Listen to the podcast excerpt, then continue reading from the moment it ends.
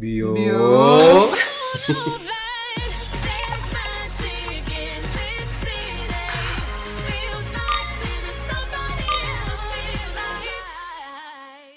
Hola, mucho gusto. Mi nombre es Juan Morales y este es un nuevo episodio de Drink and Chat.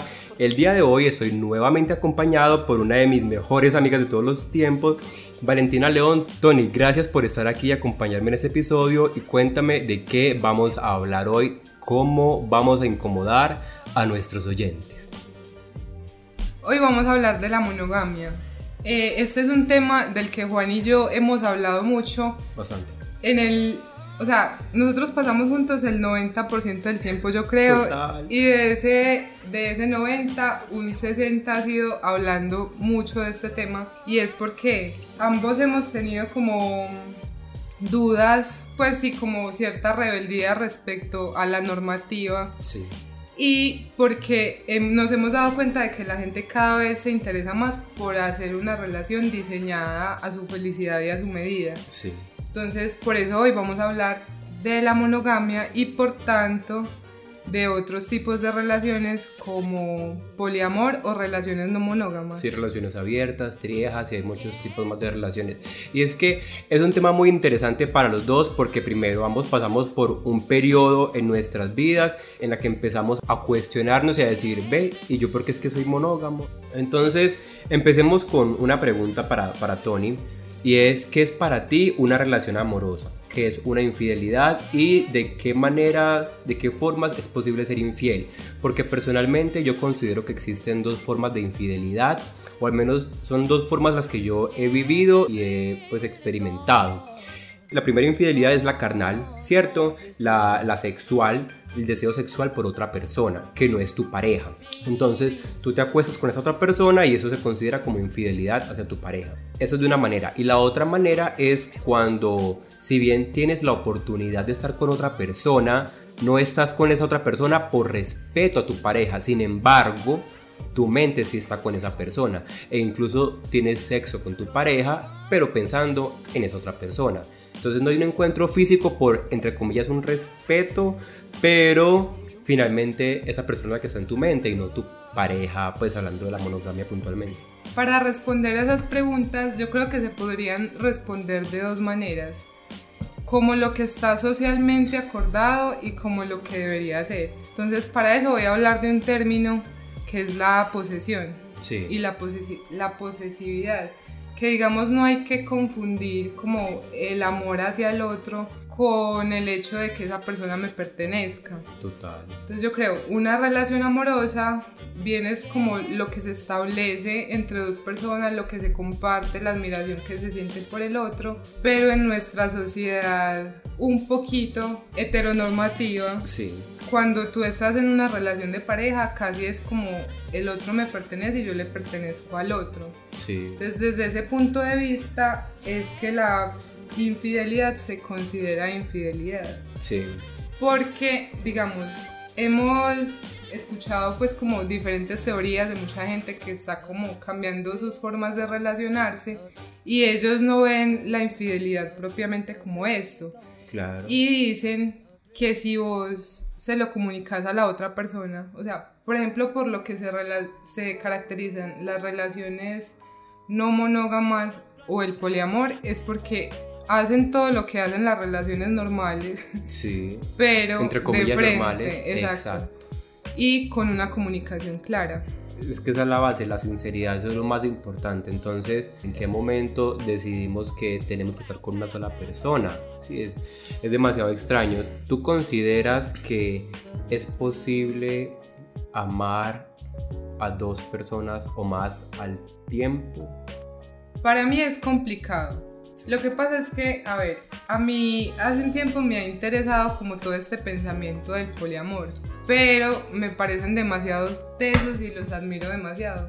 Porque si para mí bien es difícil enamorarme de una sola persona, Sí. ahora enamorarme de varias y a todos darles como una parte de mí. Sí. Y lo que ellos dicen que es como cuidar las relaciones y, es- y ese tipo de cosas. Igual también se trata, Tony, de cuando tú estás con todo el tema de poliamor, no necesariamente es que te vayas a enamorar y chicos, no es que se vayan a enamorar de más personas a la vez, es simplemente como quitar esa barrera o ese, ese cinturón de castigo de que solo tiene que ser con una persona que esa es la cuestión, que obviamente si tú le pones como esa, esa condición, ¿cierto? De que solamente es conmigo, conmigo, conmigo, pues más tentado se va a ver a querer romper esa condición. Entonces... A eso iba, que si bien no he estado como enamorada en el sentido estricto de la palabra de más personas, de varias personas en un solo momento, sí he compartido con varias diferentes cosas por ejemplo, yo te contaba que hubo un tiempo en que, no sé, con un chico iba a cine porque compartíamos el gusto por el cine. Con el otro era como salidas a la naturaleza, todo eso, camping. Con otro había un tema sexual.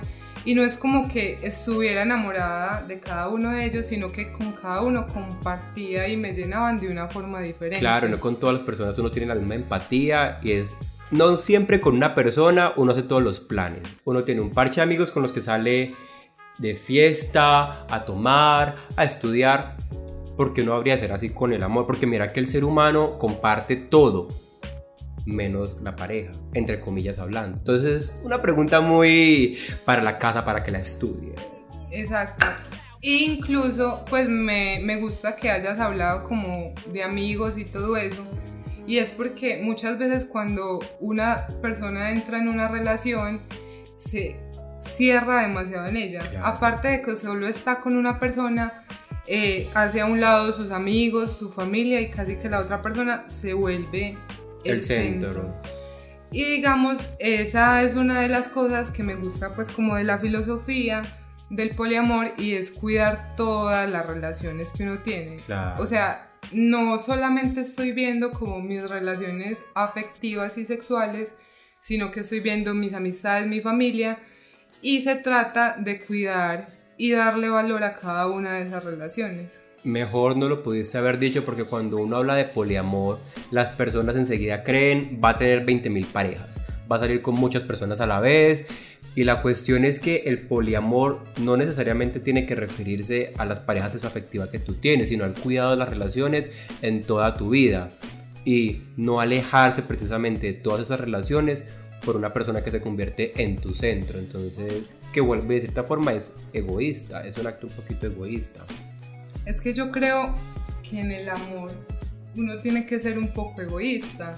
Sí. Y de hecho, como se vive en el momento, pues como entre comillas la normalidad, es que vos le atribuís a una persona la responsabilidad de satisfacerte sexualmente, eh, emocionalmente. En, emocionalmente, en una conversación, espiritualmente, que quiera hacer lo mismo que tú, que tenga gustos parecidos, pero cambiando un poquito la mentalidad podemos ser egoístas de otra forma. Sí. Y es relacionándonos con personas que nos ayuden como a construirnos en diferentes aspectos. Que Exacto. para lo que al fin y al cabo sirven las relaciones. Sí. En general. Ya vamos a hablar sobre si la monogamia es producto de la inseguridad, pero antes yo quiero dar un dato muy importante y es que yo siento que de cierta manera el poliamor combate el machismo porque mira que una gran parte de la violencia de género, Tony, y digamos cifras, el 45% de los feminicidios se da porque el hombre posee celos extremos y prefiere ver a su pareja muerta antes que con alguien más. Entonces es un dato que debemos pensar. Bueno, dicho esto, continuemos. Porque es muy común que seamos monógamos. Y aquí va un juego de palabras que tú sabes que amo y es la diferencia entre lo que es común y lo que es normal, porque la monogamia es muy, entre comillas, común, pero yo no sé si precisamente sea normal. Es decir, por algún motivo, mm, una gran parte de la población hizo un acuerdo de vamos a estar con una sola persona y eso va a ser lo normal. ¿Cierto? Entonces, ¿qué pasó? Esa fachada se empezó a caer cuando nos dimos cuenta que eso no funcionaba. Y es porque tú y yo vimos ese eh, documental en el que cuentan como en Estados Unidos al año se casan más de 2 millones de personas y se separan más de 800 mil personas. Entonces, y esa cifra va aumentando. Entonces, algo que es demasiado curioso y es lo que tú decías. Yo creo que el amor es un sentimiento y la monogamia es una regla. Entonces yo no entiendo por qué como esa, esa obsesión de las personas con asociar esos dos conceptos de si yo quiero una persona, ¿cierto? O si amo a alguien, debo ser monógamo. Esto claramente no ha funcionado pues para nosotros y solo demuestra que la relación es con la monogamia. La relación no es con la persona, sino con la monogamia. De hecho, tú hablas de lo normal y lo común. Y, lo común. y de hecho, desde el punto de vista científico y biológico, naturalmente nosotros no somos monógamos. Ah, a los que más estamos emparentados anatómicamente y desde el punto de vista biológico es a los chimpancés y a los bonobos, que son de los más promiscuos. parientes, claro, y son súper Y son de los más promiscuos en la naturaleza. Y son todo menos monógamos. Yo creo que los humanos nos caracterizamos en gran medida por hacer cosas que van en contra de nuestra naturaleza. Totalmente. O sea, creo que somos los únicos animales que actuamos de esa manera. Sí, y es que es normal, o sea, los seres humanos tenemos siempre esos impulsos ambivalentes de querer estar, confiar, ¿cierto? Tener como esa seguridad con tu pareja, tener con quien arruncharse, tener con quien dormir, con quien ir al cine, pero al mismo tiempo tenemos esas ganas de querer explorar algo nuevo, algo diferente en muchas ocasiones con alguien diferente. Entonces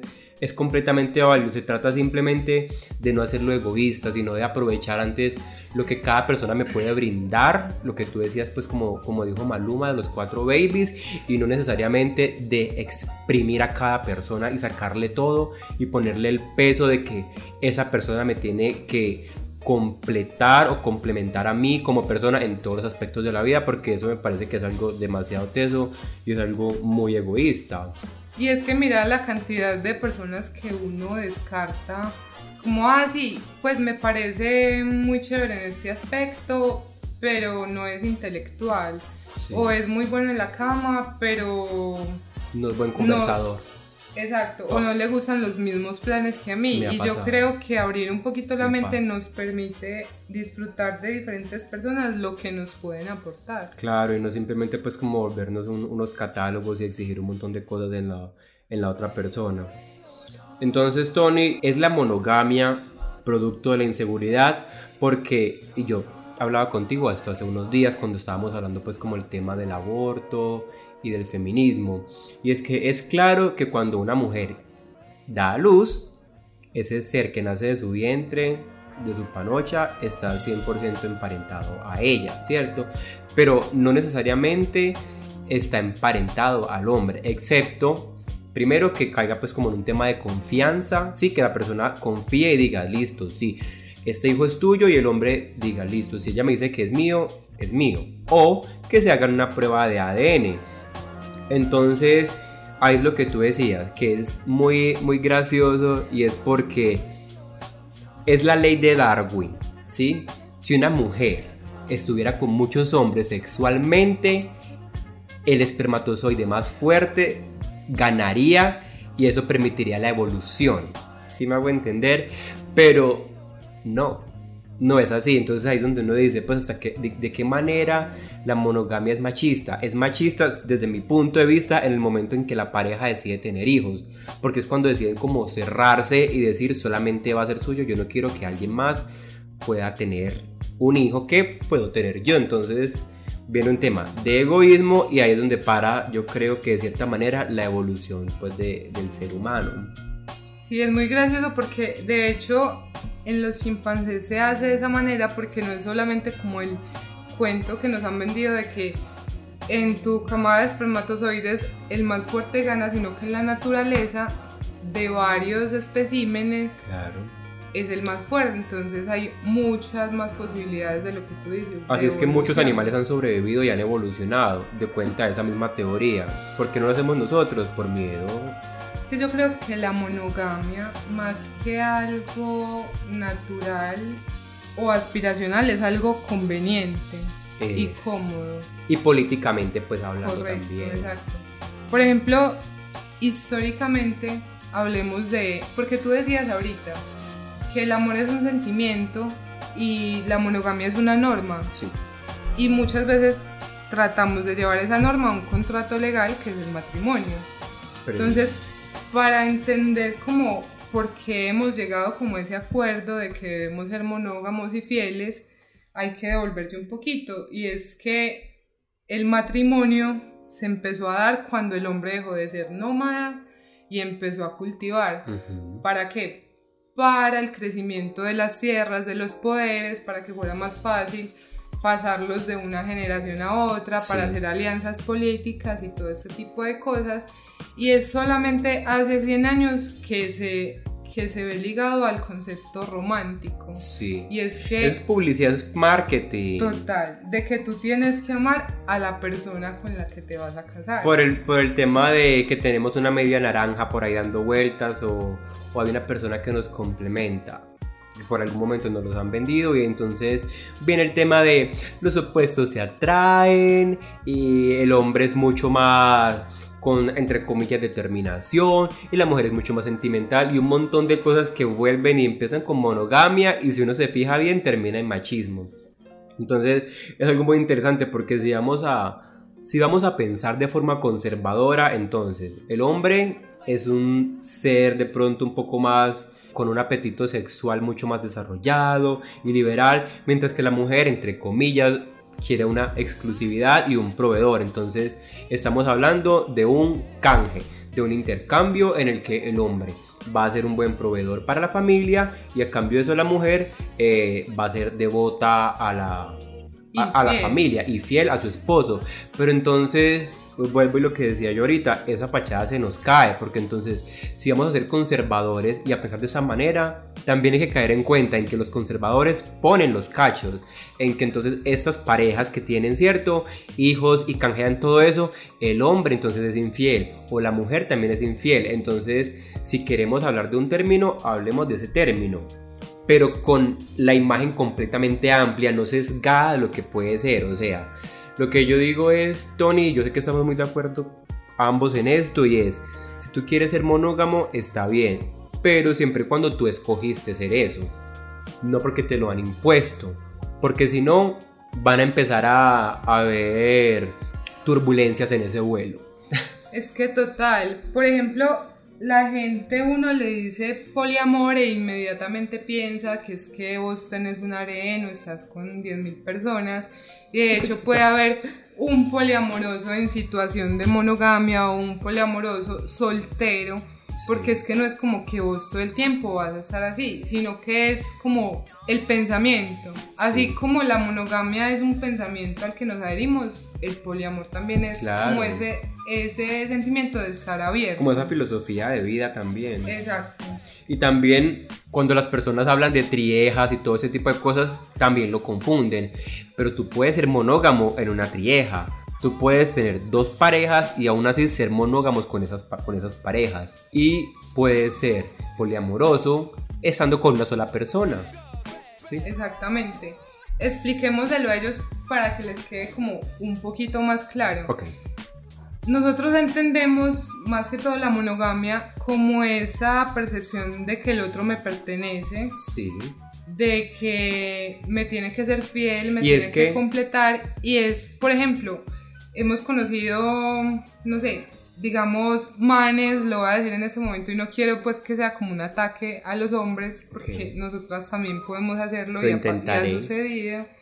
Pero no sé, un man que tenga tres novias, entonces no está en una sola relación, pero a cada una de ellas les miente y les exige que sean fieles con él. No Sí. sé, y con cada una tiene como una relación muy cerrada. Sí. Entonces está en tres relaciones, pero las tres relaciones son monógamas. Exacto.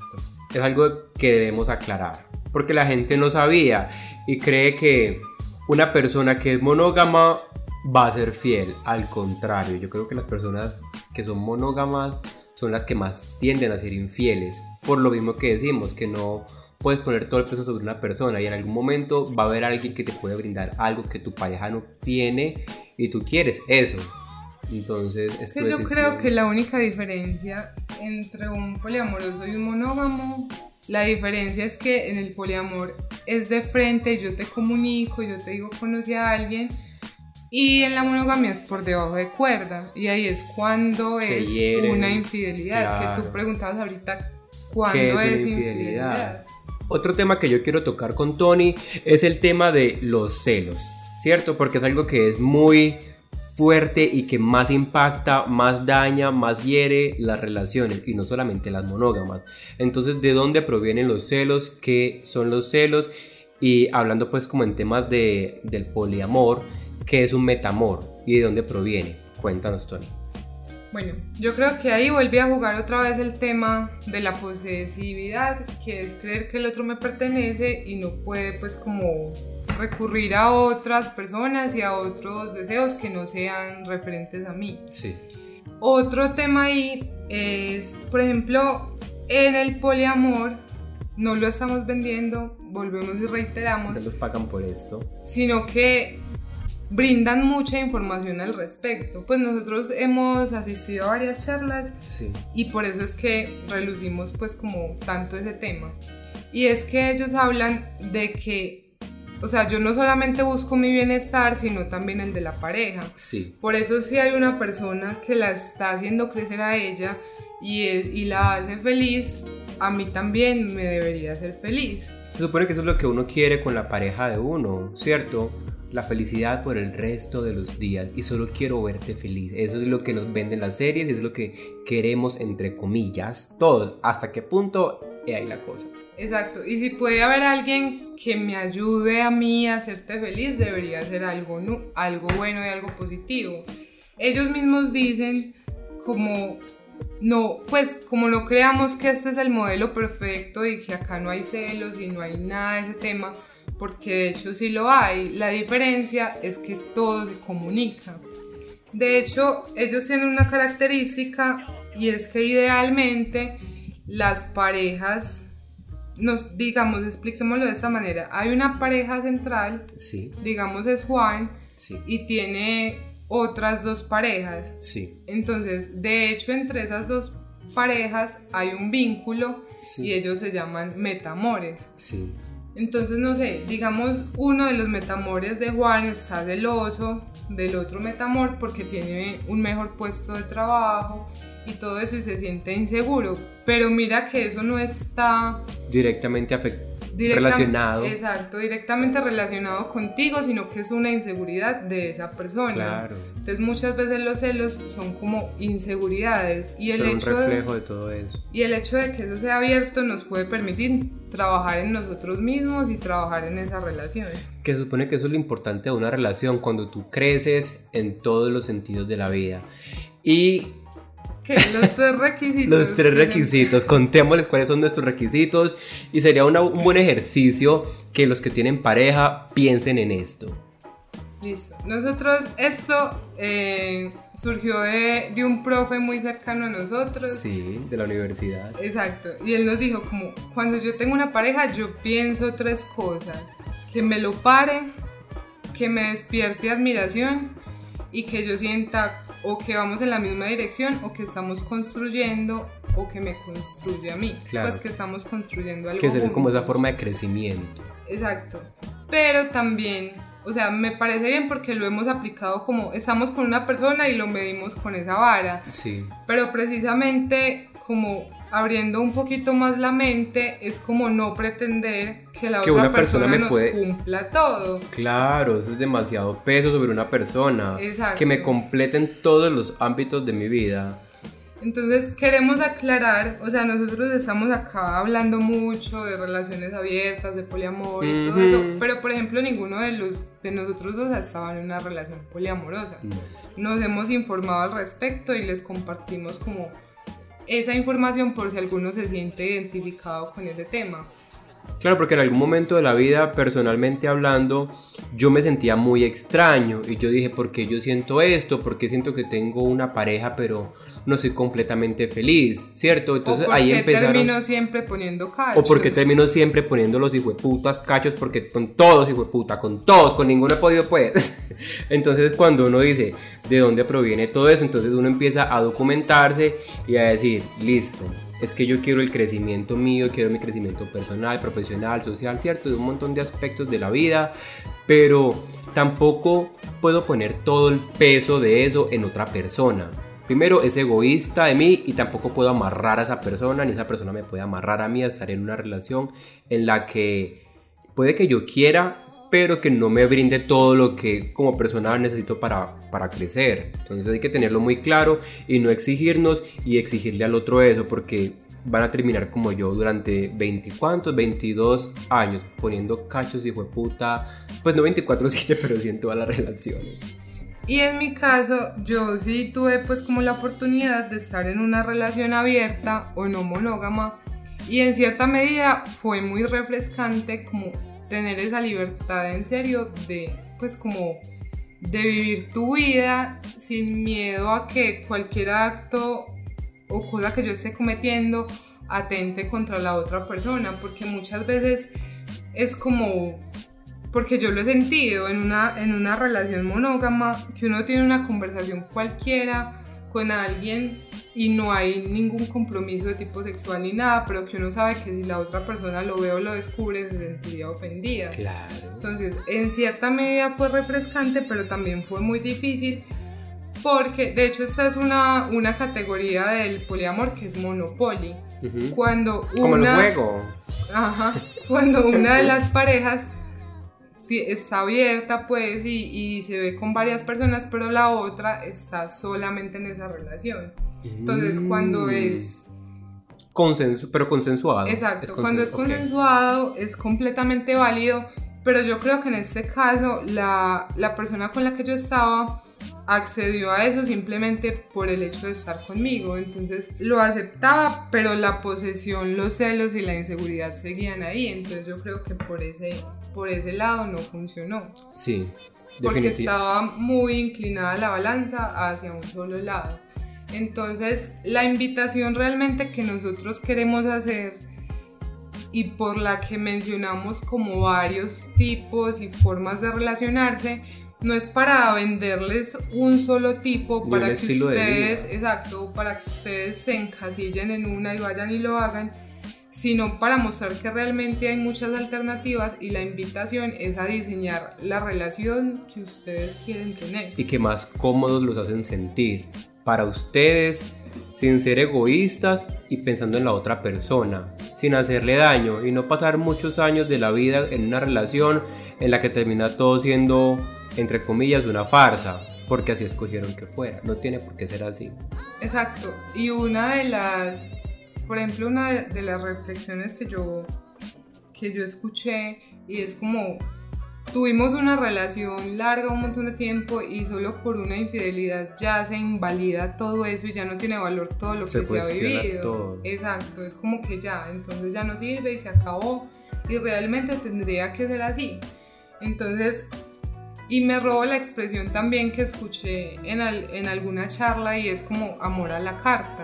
Sí, Y es como en serio diseñar las relaciones de acuerdo a eso. porque hasta el momento todo ha sido una plantilla descargada de internet, todas las relaciones monógamas. Entonces, Exacto, todos estamos siguiendo lo que nos vendió Disney, las novelas mexicanas. Ay Dios. Y muchas veces, en mi caso no, porque mi familia es completamente disfuncional y me encanta. Pero sí, desde, desde que nacemos y vemos que nuestros papás ya tienen algo construido, creemos que tenemos que imitar eso al pie de la letra. Y no es así, o sea, por toda parte no lo están vendiendo, pero nosotros venimos aquí a decirles que ustedes lo pueden hacer como lo sientan mejor para ustedes.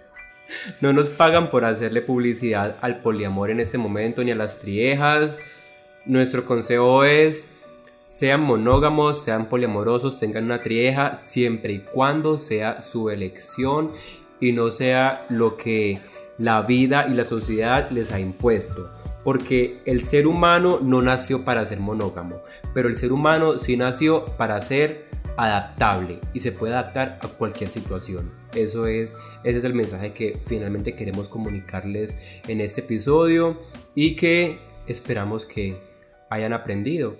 Ya saben que pueden seguir a Valen en arroba valenleón bajo y a mí en arroba judamogue. De ahora en adelante las personas que estén compartiendo y redirigiendo en las historias de Instagram a mi perfil para que escuchen mi episodio van a llevar un saludo al final de cada episodio.